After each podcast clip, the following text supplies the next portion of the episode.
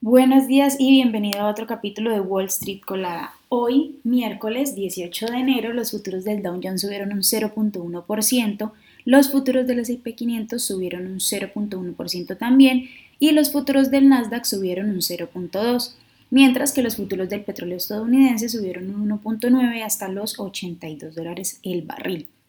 Por otra parte, los futuros del Bitcoin bajaron un 0.3%.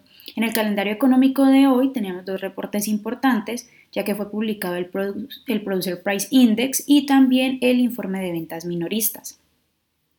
Dentro de las noticias, bueno, el PPI que mide los precios de la demanda final en cientos de categorías disminuyó un 5% durante el mes de diciembre, según el informe del Departamento de Trabajo. Los precios de bienes y servicios al por mayor bajaron considerablemente durante el mes, lo que representa otra señal de que la inflación, si bien sigue siendo bastante alta, está comenzando a ceder poco a poco. Por otra parte, la demanda hipotecaria aumentó un 28% la semana pasada, según la Asociación de Banqueros Hipotecarios, ya que la tasa de interés de la popular hipoteca tasa fija de 30 años disminuyó desde el 6.42% hasta el 6.23%.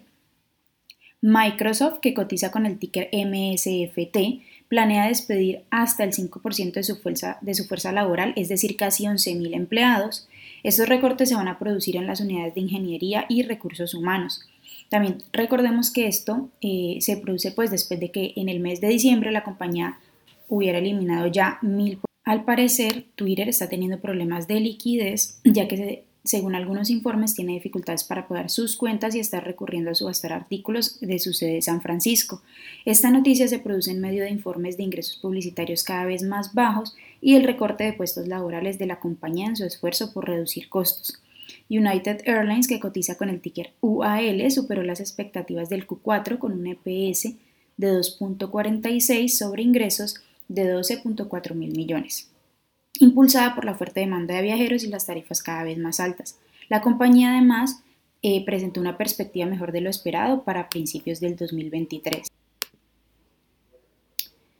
Las acciones de Interactive Brokers, que cotiza con el ticker IBKR, subieron un 2.5% después de informar sólidos resultados financieros en el trimestre anterior, con un EPS de 1.30 sobre ingresos de 958 millones. Las acciones de Moderna, que cotiza con el ticker mRNA, subieron un 7.5% después de informar que su vacuna contra el RSV tiene una eficacia del 84% en la prevención de eh, enfermedades en adultos mayores. Las acciones de IBM, que cotiza con el ticker IBM, bajaron alrededor de un 2% durante el pre-market después de que Morgan Stanley rebajara su calificación citando preocupaciones sobre la desaceleración del crecimiento de los ingresos. Las acciones que tenemos hoy con una predicción bullish son Faraday Future, que cotiza con el ticker FFIE y ha subido más de un 32.43%. También TC Biopharma, que cotiza con el ticker TCBP y ha subido más de un 27.89%. Y también Tricida, que cotiza con el ticker TCDA y ha subido más de un 23.69%. Por otra parte, las acciones que tenemos con predicción bearish son Arcimoto, que cotiza con el ticker FUV y ha bajado más de un 45.10%. Y también Bluebeard, que cotiza con el ticker BLUE y ha bajado más de un 12.37%. Bueno, esas son las noticias que tenemos para hoy. Muchas gracias por escucharnos y por acompañarnos aquí en nuestro podcast. Les recuerdo que pueden seguirnos en todas nuestras redes sociales como arroba Spanglish y además visitar nuestra página web www.spanglishtrades.com ya que allí subimos y compartimos muchísimas más noticias, tutoriales y todo lo que está relacionado con el mundo de la bolsa en español, por supuesto. Los esperamos mañana en otro capítulo de Wall Street Colada.